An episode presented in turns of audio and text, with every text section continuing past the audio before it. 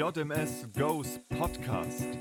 Auf dem Weg zur Uni, in den Feierabend oder einfach in der Mittagspause. Schaut unbedingt auf Instagram vorbei, um auch keine neue Folge mehr zu verpassen. Und jetzt viel Spaß! Mein Name ist Jessica Zaglowek. Mir gegenüber sitzt Mika Dorno und heute reden wir mit Gregor Buchwald und Michael Fechner von der Unternehmensberatung Roll und Passsuch. Hallo Gregor, hallo Michael. Danke, dass ihr euch heute Zeit nimmt, um mit uns den Podcast aufzunehmen. Hallo Jessica, hallo Michael, schön, dass ihr da seid. Schön, dass wir eingeladen worden sind. Ihr könnt euch gerne mal vorstellen, damit unsere Zuhörer euch besser kennenlernen können. Gut, dann fange ich doch mal an. Gregor Buchwald mein Name. Ich bin Managing Partner bei Roll Pasto. Ich bin auch schon seit äh, über 20 Jahren in der Beratung, immer wenn es um die Themen Marketing geht, Vertrieb und Price Management. Ja, und ich freue mich, dass ich heute mit dabei sein darf. Hi, ja, mein Name ist Michael Fechner. Freut mich, heute dabei sein zu dürfen. Ich bin Associate Partner bei Roland Passuch. Ich bin auch schon seit 16 Jahren in der Beratung. Äh, ich bin im Berliner Büro. Ähm, kenne den Gregor auch schon seit vielen, vielen Jahren, auch seit 16 Jahren. Äh, war, mein, war, war mein erster Projektleiter quasi vor langer Zeit. Und ähm, ja, freue mich super, heute dabei zu sein. Ganz gespannt. Ja, sehr cool. Äh, Michael, ich würde dann direkt mit dir anfangen. Äh, es gibt so viele Berufswege, die man wählen kann. Warum ist es für dich das Consulting gewesen? Mhm. Also Beratung ist eine, ist eine, eine, tolle, tolle, sehr spezielle Sache. Ich mache das auch schon seit 16 Jahren. Ich denke, das Beste an der Beratung ist eigentlich die Lernkurve für ähm, neue Mitarbeiter. Und ich denke mal, wenn man in so eine Beratung reingeht, gibt ja unterschiedliche Ausrichtungen davon, äh, ist das Beste wirklich daran, dass man einfach in verdammt kurzer Zeit einfach ganz viel sieht. Ja, viele Themen, viele Kunden, viele Umgebungen ich glaube, es gibt keinen anderen Job, wo man, sage ich mal, in ja, so diesem Bereich so eine Perspektive haben kann, wo man so viele Themen haben kann und ähm, die auch danach äh, eigentlich eine sehr gute Perspektive bietet. Jetzt auch noch kurz zu dir. Du meintest eben, du bist Associate Partner. Was heißt denn das für die, für die Leute, die das gar nicht wissen, was das bedeutet? Genau, es gibt äh, in der Beratung, also gibt es unterschiedliche, sage ich mal, so Level, wo die Leute arbeiten. Ähm, das ist bei jeder Beratung, hat das so ein bisschen einen anderen Namen. Ja? Also meistens steigt man als Consultant ein in die Beratung. Ja, bei manchen Unternehmen heißt es auch Analyst. Das ist jetzt nicht ganz gestreamlined, das kommt auf die Beratung an. Aber es gibt meistens so ein bisschen eine Ebene, wo man anfängt. Das ist äh, der Consultant. Ähm, wo man quasi äh, in Projekten unterstützt, wo man Analysen macht, wo man bei Expertengesprächen dabei ist, äh, wo man da auch äh, bei, bei, bei Unterlagen hilft, wo man größere Recherchen macht. Ähm, dann nach einer gewissen Zeit, wo entwickelt man sich dahin? Ähm, dann gibt es so eine Ebene, die nennt sich Senior Consultant. Ähm, das sind dann Leute, die äh, ja einige Zeit dabei sind, mehr Erfahrung gesammelt haben. Äh, die kümmern sich dann um, sage ich mal, Aufgabenpakete, ähm, Module innerhalb von Projekten, ähm, übernehmen dann schon mehr Verantwortung, führen dann auch selber bestimmte Themen durch. Ähm, und dann hat man meistens eine Ebene eines Projektleiters, ne, kennt ihr sicherlich auch, das gibt es ja auch in anderen Jobs. Ähm, der Projektleiter ist dann für die Ausführung des Gesamtprojekts verantwortlich, äh, managt quasi die Berater und die ähm, Senior Consultants unter ihm drunter und managt das Projekt durch, ist der Sprachrohr oder Ansprech, Ansprechpartner für den Kunden und ähm, später gibt es, äh, sage ich mal, auf den höheren Ebenen sowas wie Partner oder Associate Partner. Äh, das sind dann quasi die, die Anteilseigene oder Führungskräfte im Unternehmen. Aber ich denke mal, ähm, für, die, für die Zuhörer, für die Bewerber, die potenziell zukünftigen Bewerber bei uns oder bei anderen Beratungen ist das Thema, glaube ich, man steigt als Consultant ein. Ja, sehr spannend. Äh, wie war das denn bei dir, Gregor? Wie bist du zum Consulting gekommen? Also ich muss ganz ehrlich sagen, ich habe jetzt ganz so strategisch gedacht. Ich habe in Mannheim BWL studiert und war immer ein bisschen so der Generalist. Und äh, in dem Studium macht man ja dann schon das ein oder andere Praktikum und richtet sich vielleicht so ein bisschen auch nach den Brands aus. Ich habe meine Diplomarbeit bei Porsche geschrieben, weil ich dachte, hm, super Unternehmen, ist es bestimmt auch, aber am Ende war es mir dann doch zu, sage ich mal, zugespitzt. Ja, es war mir nicht zu breit genug, obwohl es ein Top-Unternehmen ist, wo wahrscheinlich, ja, oder viele dafür arbeiten wollen. Und haben mir gedacht, ich möchte ein bisschen breiter reingehen und so bin so in die Beratung gekommen. Und äh, ich finde es nach wie vor wahnsinnig spannend. Also ich mache das jetzt, wie gesagt, auch schon über 20 Jahre. Und äh, durch die Kombination unterschiedlicher Fragestellungen, unterschiedliche Branchen, ähm, wird es wirklich nicht langweilig. Ich bin selber erstaunt, aber es ist mir nicht langweilig. Jetzt hast du ja auch schon gesagt, also du warst BWL-Student und so wie ich es vorhin auch schon mitbekommen habe, im Vorgespräch war Michael auch BWL-Student. Wenn ich mich jetzt dazu entscheiden würde, auch ins Consulting zu gehen, ist es eine Voraussetzung, dass ich etwas in der, dass ich etwas wirtschaftlich studiere oder dass ich an sich aus der Wirtschaft komme oder eben aus der Betriebswirtschaft lehre oder was auch immer? Oder kann man da auch aus einem ganz anderen, aus einer ganz, aus einem ganz anderen Studiengang starten? Mhm. Also ich glaube, ähm, es gibt ja unterschiedliche Beratungen. Ja, ich spreche jetzt mal ein bisschen mehr für uns als allgemein. Es gibt sicherlich auch Beratungen, ähm, die äh, andere Profile haben. Ähm, ich glaube, du kannst bei uns auch was anderes studiert haben. Also wir haben durchaus bei uns auch Wirtschaftspsychologen, wir haben Psychologen, äh, Mathematiker, Physiker, Informatiker. Ähm, ihr merkt aber schon daran, was wir gerade angesprochen haben, dass das meistens Bereiche sind, die zumindest irgendwo eine, auch einen analytischen Charakter haben. Ja? Also auch ein Psychologe zum Beispiel beschäftigt sich ja viel mit Statistik, das darf man aber nicht verachten bei dem Studium. Das heißt, ähm, wir sind da offen, was das angeht. Wir haben Leute, die auch äh, unterschiedliche Hintergründe haben, auch Psychologen. Ähm, bei uns ist es so, dass ein gewisser Teil unserer Arbeit aber schon ähm, mit Daten, mit Analytics, mit Analysen zu tun hat. Das heißt, man sollte sich schon wohlfühlen, ähm, mit Zahlen umzugehen, so, so offen gesagt, äh, auch wenn man das nicht unbedingt studiert hat. Und ich glaube, das andere kann man meistens dazulernen. Heutzutage ist es tatsächlich so, ein, ein Beispiel, wir arbeiten viel mit Power BI oder mit anderen BI-Tools. Das sind Sachen, die meisten Studenten nicht von der Uni mitbringen. Das ist auch völlig in Ordnung so, die man aber lernen kann. Ne? Und wenn man einfach sagt, ich mag das, ich, ich will diese Herausforderung haben, da muss man nicht für BWL studiert haben, muss man nicht für Psychologie studiert haben. Man muss aber ein gutes Gefühl für sowas haben, sich da einarbeiten zu können. Ja? Und man muss einfach den Willen haben, das zu machen. Da ist es quasi relativ egal, was du studiert hast, solange du dieses Feeling mitbringst. Ja, ich würde aber trotzdem sagen, so von der, von der Masse sind viele bei uns BWLer ähm, und, und quasi, wir haben auch viel, sage ich mal, drumherum, wie gerade angesprochen. Okay, also Zahlenaffinität ist auf jeden Fall eine Qualifikation, die hilfreich ist, würde ich mal so zusammenfassen. Äh, Gregor, du hattest vorhin vom Praktikum gesprochen. Wie ist es denn bei Ron und Passtuch? Kann man da auch ein Praktikum machen und wen sucht ihr da? Ja, Gutes Stichpunkt. Ich habe gestern unseren Praktikanten Moritz aus dem Münchner Office äh, verabschiedet. Vielleicht nehmen wir das einfach mal als Role Model. Moritz hat äh, an der App studiert und äh, war bei uns äh, fünf Monate, was wirklich sehr, sehr gut war. Und er hatte wirklich das Glück, ähm, direkt auf ein Projekt zu kommen. Und wir hatten ihn dann wirklich auch als Consultant ähm, bei unserem Kunden platziert. Und er war drei Monate auf einem Projekt und hat dann im Nachgang noch an ein oder dem anderen Teilprojekt mitgearbeitet diversen Studien. Also was heißt das letztendlich? Ähm, ja, Praktika ähm, sind ähm, sehr willkommen bei uns. Ähm, wir versuchen die Praktikanten mit auf ein Projekt zu nehmen, wobei man an der Stelle auch wirklich sagen muss, wir können es nicht versprechen. Ähm, wir versuchen alles, dass das möglich ist, aber letztendlich hängt es natürlich auch von der Projektlage ab, wann Projekte anfangen, wann Projekte aufhören. Ich denke, Moritz, wenn wir ihn jetzt mal so als Raw-Mittel nehmen, hatte da wirklich ähm, das Glück, dass es genauso läuft, wie wir das eigentlich auch planen. Auf dem Projekt involviert, sogar bei Workshops mit vor Ort beim Kunden und äh, eine extrem hohe ähm, Lernkurve. Ich denke, ein Praktikum sollte mal mindestens mal zwei Monate dauern, damit man wirklich die unterschiedlichen, sag ich mal, Themen auch mitbekommt. Und äh, für uns ist es einfach auch wichtig, dass man, auch wenn man vielleicht mal sehr viel recherchiert, dass die ähm, Praktikanten, das gilt genauso auch für unsere Consultants, immer wissen, für was sie das eigentlich tun. Ne? Also wenn, wenn ich ein Arbeits Arbeitspaket habe, dann ähm, ist es entscheidend, dass man am Ende weiß, wo ist das reingeflossen und ähm, ja, was war letztendlich das Ergebnis. Man kann vielleicht auch noch dazu sagen, dass das Thema Praktikanten bei Beratungen auch ein typischer Recruiting-Pipeline ist. Ja, also äh, wir haben äh, bei uns äh, Senior Project Manager schon, die waren quasi Praktikanten. Ja, so sind sie zu uns gekommen. Und so ist das bei vielen Beratungen. Das ist jetzt nicht Roll- und Pass spezifisch. Ähm, es ist einfach so, dass dieses, dieses Thema auch eine Einstiegstür darstellt, quasi in Unternehmen. Also daher würde ich dann immer raten, das zu tun. Und, und glaube ich, ist einfach für, für Studenten eine super spannende und, und interessante Möglichkeit, das kennenzulernen.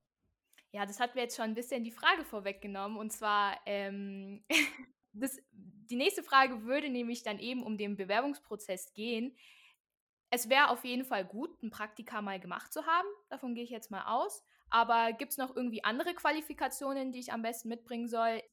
Mhm, also was, was quasi für äh, Requirements gibt es da? Ich glaube, wie gesagt, wie, ich gerade schon angesprochen habe, wir haben ähm, einen Job, wo äh, man, also jedes Projekt so ein bisschen anders ist. Ich glaube, trotzdem hat man eine relativ hohe Herausforderung, was das Thema Analytics angeht, wo man sich mit Kunden abstimmen muss. Ähm, wir haben äh, Projekte auch in ganz unterschiedlichen Branchen. Ja, das kann sein, dass du äh, an, in einem Projekt drin bist. Das ist vielleicht im Bereich, ich sage jetzt mal Heizungstechnik, ja.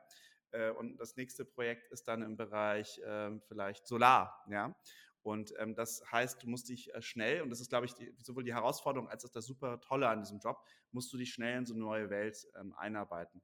Ähm, ich äh, denke, also die meisten unserer Praktikanten haben auf jeden Fall, sind, sind Studenten oder sind Absolventen, viele auch Bacheloranden. Ähm, ich glaube, das, das, das ist wichtig, damit die auch die Werkzeuge mitbringen. Das ist auch wichtig, dass du das schon kannst, ähm, bestimmte Sachen schon kannst. Andere Sachen musst du natürlich der Praktikumsgeber quasi dann mitgeben. Ähm, deshalb, ich glaube, die fühlen sich dann sozusagen am wohlsten. Ähm, äh, es gibt auch die Möglichkeit bei uns, was wir mit vielen machen, auch, auch Werkstudententätigkeiten danach zu haben, äh, nach diesem Praktik Praktika, sodass wir mit Leuten auch connected sind, quasi über ihr Praktikum hinweg, bis vielleicht später mal sie sogar bei uns anfangen. Ähm, aber ich denke, du brauchst, also in, es ist schon gut, äh, in der Uni zu sein oder schon, schon ein bisschen äh, da Erfahrung gesammelt zu haben, damit man sich auch grundsätzlich wohlfühlt. Also nicht wegen uns, sondern ich glaube einfach, was die, was die Anforderungen angeht, äh, was mathematische Themen und so weiter angeht. Das ist, glaube ich, eine spannende Sache. Mhm. Und wenn wir jetzt mit dem Beispiel von Gregor vorhin weitermachen, ähm, mit Moritz, was ist denn, wenn er sich für das Praktikum entschieden hat und dann sozusagen anfängt? Wie schauen so seine ersten Tage aus? Gibt es ein Onboarding? Ähm, vielleicht einfach so ein bisschen aus der Sicht von Moritz mal erzählen, wie es so weitergeht. Okay, nehmen wir mal wieder den Moritz, der hat jetzt erfolgreich sein Praktikum absolviert, hat den Kunden gesehen und hat sich dann auch wirklich von den, ähm, sag ich mal, von den ähm, Besten, wir sagen ja, wir sind äh, von den Besten die Netten, ähm, entschieden. Dann ähm, sehen die 100 ersten Tage so aus, dass man natürlich ein Onboarding bekommt. Man bekommt, was ich auch extrem wichtig finde, einen äh, Mitarbeiter zugewiesen, der ihn dann auch coacht, also einen direkten Ansprechpartner, damit man sich eben mit den unterschiedlichen Werkzeugen, mit äh, organisatorischen Themen, Reisekosten etc. pp., was es da alles zu berücksichtigen gibt, zurechtfindet. Ähm, wir legen großen Wert darauf, dass äh, auch Einsteiger direkt beim Kunden sind. Das heißt, ähm, nicht, dass man da in der Präsentation irgendwie in der ersten Reihe steht, aber schon ähm, letztendlich weiß, warum man gewisse Dinge macht und auch wirklich diesen Kundenkontakt, dass wir das fördern. Das ist bei allen, nicht bei allen Beratungen so. Ich habe das ganz anders erlebt damals. Ich habe auch komme aus anderen Beratungen, war erstmal so eineinhalb Jahre überhaupt gar nicht beim Kunden. Und äh, mir hat es nicht gefallen und äh, insofern legen wir jetzt auch darauf Wert, dass wir eben, wie gesagt, diesen Kundenkontakt haben. Darüber hinaus gibt es bei uns ein sehr stringentes äh, Ausbildungsprogramm. Wir haben externe Schulungen, das ist zum Beispiel Rhetorik, das ist Moderation. Wir haben äh, Ausbildung äh, interner Art, das heißt, es gibt zum Beispiel ein Consultant, Fix, wo sich die Consultants austauschen können. Wir haben eine Knowledge Database. Ähm, wir haben regelmäßig ähm, Präsentationen wo Projekte vorgestellt werden, damit man eben letztendlich auch diese ganze Bandbreite, die wir anbieten, von Marketing-Themen, Strategiethemen, Vertriebsthemen, Pricing-Themen kennenlernt. Und insofern haben wir da verschiedene Ansatzpunkte und ich denke, was ganz wichtig ist, ist eben dieser Mentor, den man hat, den man auch jederzeit anspricht. Du hast jetzt ja auch gesagt, dass es für den Moritz ganz wichtig ist, beziehungsweise dass es bei Roland Passtuch ganz wichtig ist, dass er immer bei den Kunden dabei ist, also dass er an der vordersten Front ist. Warum ist denn der Kundenkontakt so wichtig? Ich denke, es ist letztendlich ähm, super interessant, A, zu sehen, ähm, wie andere Unternehmen ticken. Letztendlich beschäftigt man sich ja mit den Geschäftsmodellen, mit den Produkten und dahinter stehen ja auch immer Menschen. Also um auch ein Gefühl zu bekommen, wer sind die Menschen hinter einer Marke, hinter einem Unternehmen auf der einen Seite. Auf der anderen Seite ist es für einen persönlich natürlich auch immer eine Herausforderung, am Anfang auf neue Leute zuzugehen, diese Rolle einzunehmen, diese Rolle zu auch ein, reinwachsen.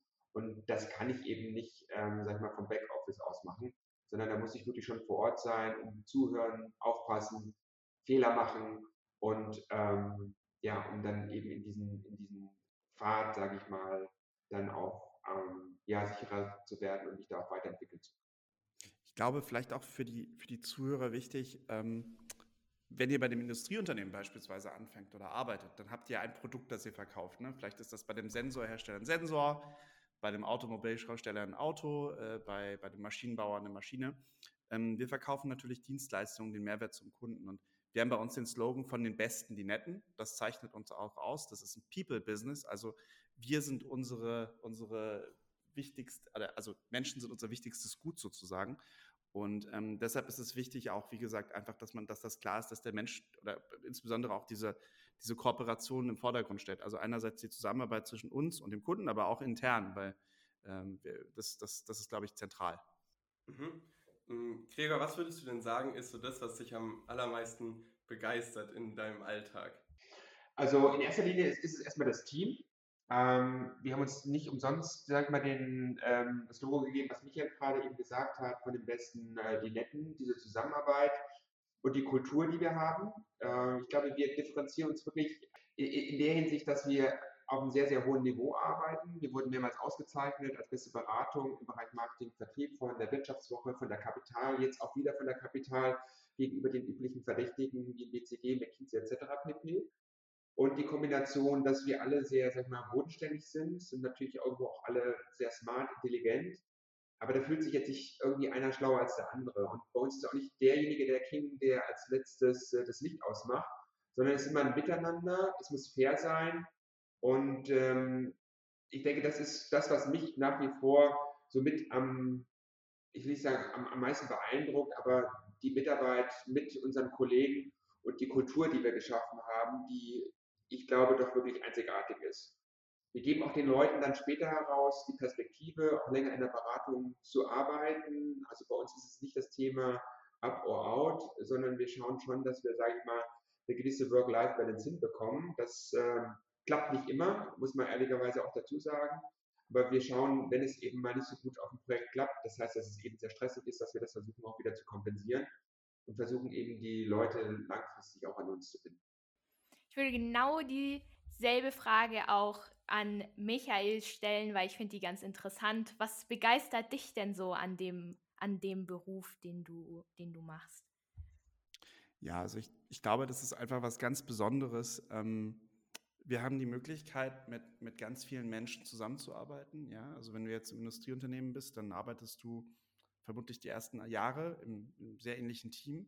Äh, mal vielleicht bei anderen Sachen in der Beratung. Im eigenen Geschäft ist es so, äh, wirklich, ich, also ich habe teilweise Kunden, die begleite ich jetzt seit mehreren Jahren. Da habe ich die Chance, wirklich ich weiß nicht, mit, mit unterschiedlichen ähm, Teams in unterschiedlichen Ländern zu arbeiten. Aber ich habe andere Kunden, wo es, oder andere Projekte, wo sich durchrotiert, wo man einfach immer wieder neue Sachen hat. Da ist es mal eine Herausforderung aus Branche A, dann ist es eine Herausforderung aus Branche B. Ich glaube, das ist einfach ganz toll, dass man sich da einarbeiten darf. Ähm, wir haben wirklich, also uns, uns mangelt es nicht an spannenden Themen. Ähm, wir sind ja wirklich, sage ich mal, auf der Marktseite unterwegs. Wir, wir helfen Unternehmen, ähm, ihre Produkte optimal zu vermarkten, optimal zu bepreisen. Ähm, mir ist in den 16 Jahren noch nie langweilig geworden. Und ich glaube, das, das ist echt was, weshalb mir das auch so viel Spaß macht. Also die zwischenmenschliche Komponente nehmen wir jetzt mit, ist auf jeden Fall sehr, sehr wichtig und bedeutend für euch. Ähm, wenn wir jetzt nochmal auf das Projekt zurückkommen, wie kann man sich denn das vorstellen? Du meintest gerade, du hast auch Kunden, die hast du schon sehr, sehr lange. Ist das immer so und wie sieht ein Projekt beispielhaft aus? Mhm. Also ein ähm, typisches Beispiel, äh, ich werde jetzt erstmal auf darauf eingehen, was so ein typisches Projekt ist. Es gibt, es gibt unterschiedliche Arten von Projekten bei uns. Ein, sage ich mal, typisches Projekt ist, das nennen wir ein Audit.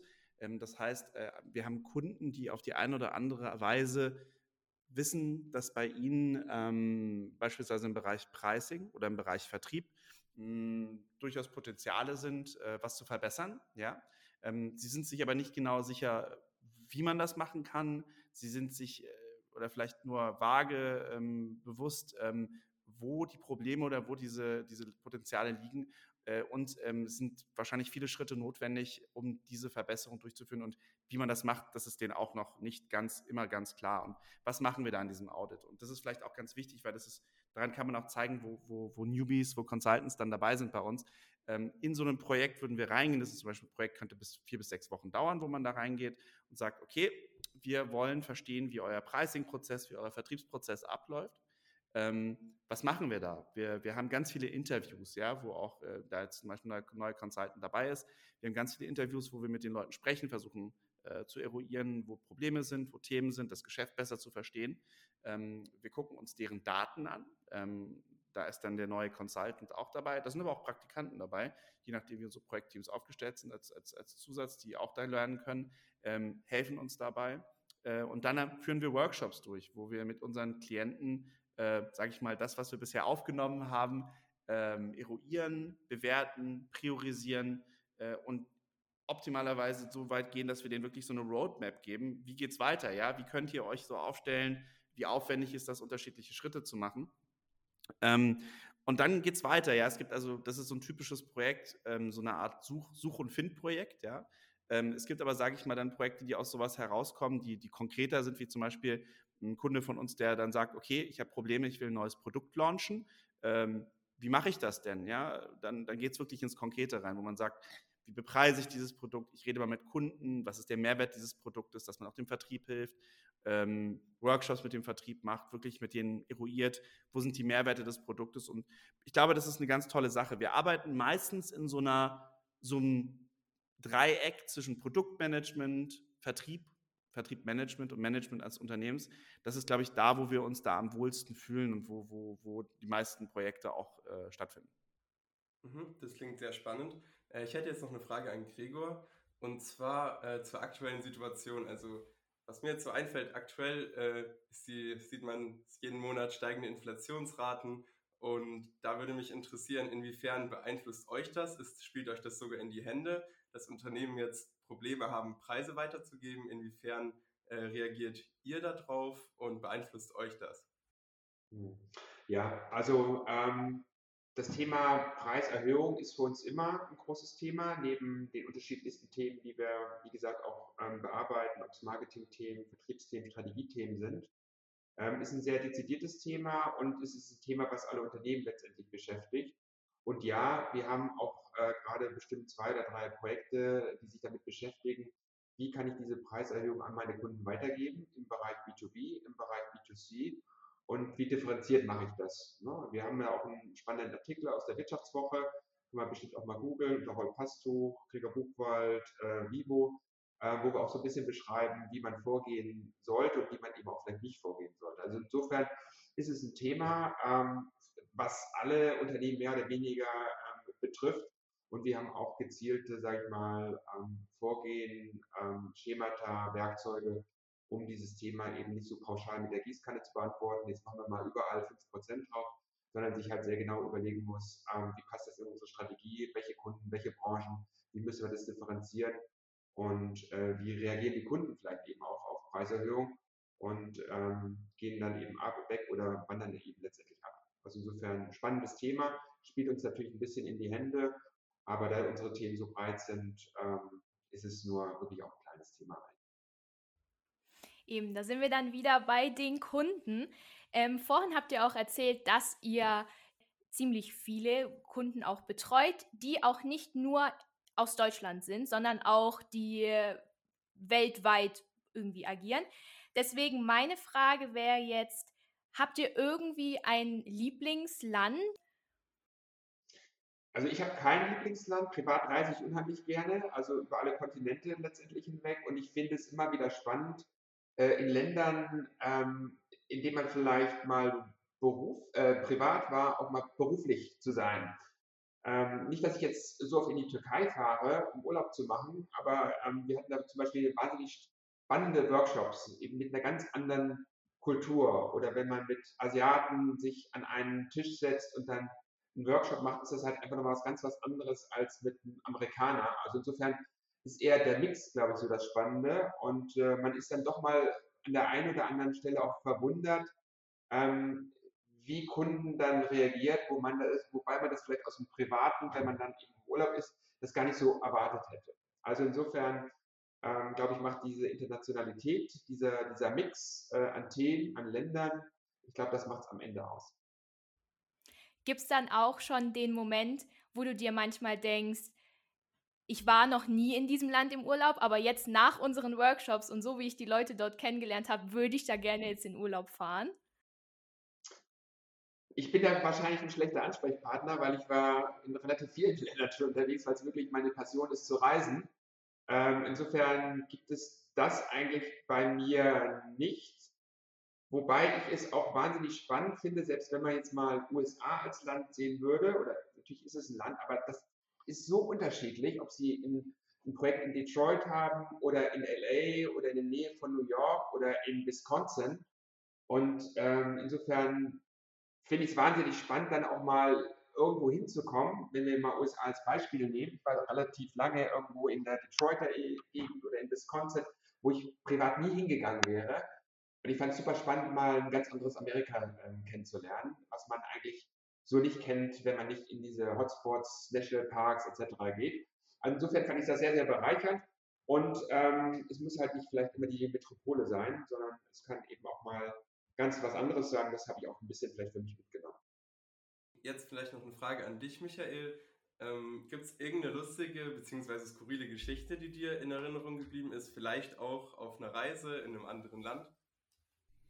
Ja, ich bin leider bekannt unter meinen Kollegen, dass mir immer so ein bisschen äh, Reiseungeschicke passieren. Das ist, das ist einfach so. Ich freue mich, dass meine Kollegen das dann nicht so abkriegen. Ähm, immer wenn es darum geht, wer, wer aus dem ICE evakuiert ist oder wer mal äh, Notlandungen oder so mitmacht, ähm, dann bin ich das meistens. Ähm, ja, aber das macht den Alltag dann auch etwas. Äh, oder Gepäckstücke verlieren, verloren gehen, ne? Michael, könnte ja auch, könnte ja auch mal passieren, ne? oder Gepäckstücke verloren gehen. ja, ja, das ist so. Also daher, ich kann auch immer nur allen raten, nehmt eure Gepäckstücke mit ins Flugzeug, gebt sie nicht auf. Das habe ich als Berater inzwischen in meinem Leben auch gelernt. Ich hatte mal einen neuen Kollegen, der hat dann einfach seinen Koffer auch schön im Zug vergessen. Wir sind durch England gefahren, äh, sind dann nach der zweiten Station ausgestiegen. Sein Koffer ist noch 30 Stationen weitergefahren. Das war dann eine interessante ähm, äh, investigative Reise, diesen Koffer wieder zurückzufinden. Ähm, daher, ähm, das, das ist schon was Tolles. Aber es gibt einfach ganz viele Sachen, wie Gregor schon gesagt hat. Es gibt jetzt auch nicht das Land oder die Reise oder so. Es gibt einfach ganz tolle Sachen, die man einfach mitkriegt, wenn man, wenn man unterwegs ist, auch in den Ländern. Ähm, Corona-bedingt momentan wahrscheinlich wenig, weniger reiseintensiv die letzten Monate. Ich denke mal, das wird sich aber dann irgendwann wieder hochfahren. Ja, du hast gerade Corona erwähnt. Äh, da würden wir gleich zu meiner nächsten Frage kommen, vielleicht auch wieder an Gregor. Wie glaubst du denn, dass sich Corona in Zukunft auf euren Berateralltag bzw. auf den allgemeinen Berateralltag auswirkt? Also ähm, ich bin kurz davor, wieder zum Kunden zu gehen. Also wenn wir den Podcast sozusagen abgedreht haben, dann äh, werde ich äh, zum Kunden fahren. Damit möchte ich sagen, dass sich die Kunden und die Unternehmen schon sehr gut eingerichtet haben. Also das Thema Corona ist natürlich noch ein Thema. Die Meetings sind reduziert, aber ähm, es spielt eigentlich keine Rolle mehr, sowohl in der Produktion als jetzt auch äh, mit dem Kundenkontakt. Natürlich muss der Vertrieb neu gedacht werden. Natürlich muss ich ähm, meine Kontaktpunkte reduzieren. Aber ähm, ich war sehr erstaunt darüber, dass die Unternehmen sich doch wirklich sehr schnell eingestellt haben auf die neue Situation. Und äh, insofern glaube ich, äh, für uns bedeutet das auf der einen Seite vielleicht, dass man über den einen oder anderen Flug oder Reise generell nochmal nachdenkt. Muss ich das jetzt wirklich persönlich machen oder kann man das nicht per Teams machen? Also da ein bisschen bewusster reist und dann auch ein bisschen weniger reist vermutlich. Aber ich glaube, ähm, was das Thema Qualität angeht ähm, oder ein absoluter Gamechanger in der Richtung ist es und glaube ich, wird es auch nicht äh, ähm, werden. Hm. Ich glaube, was, was so ein bisschen sich geändert hat, vielleicht auch spannend für die, für die, für unter euch. Ihr, ihr kennt das ja, früher war das so vielleicht Vorlesungen am Stück, ja. Ähm, und ihr wisst selber als Studenten, wie anstrengend das ist, wenn ich jetzt fünf Stunden eine Vorlesung mache oder sechs Stunden eine Vorlesung oder acht Stunden am Stück remote irgendwo zuschauen muss aus dem Zimmer raus. Und ich glaube, das ist was, was wir auch gelernt haben, dass man diese Veranstaltung kleinteiliger machen muss, dass man das auflockert, kleiner schneidet, äh, um einfach Aufmerksamkeit äh, zu, zu halten ja, bei den Zuhörern. Weil ich glaube, das ist was, wenn ihr vier Stunden am Stück, äh, ich weiß nicht, eine Rechts Rechnungswesen-Vorlesung, danach eine Mathe-Vorlesung, danach eine Statistik-Vorlesung habt, alleine, ihr habt keine Interaktivität, das ist auch schwer. Und ich glaube, das ist was, was wir auch in unseren Workshops jetzt eingearbeitet haben, dass wir das deutlich auflockern. Wir freuen uns natürlich immer auch, Leute dann real zu sehen. Ich glaube, das ist das, worauf sich alle immer freuen momentan. Mhm. Ja, jetzt haben wir doch schon eine halbe Stunde aufgenommen. Ich würde euch jetzt euch zwei gerne noch eine Abschlussfrage stellen jeweils. Äh, angefangen vielleicht gleich mit dir, Michael. Ich würde euch beiden gerne dieselbe Frage stellen. Und zwar, wie würdet ihr Ron und Pastuch in drei Worten beschreiben? Darf ich ja nicht von den Besten die Netten sagen, aber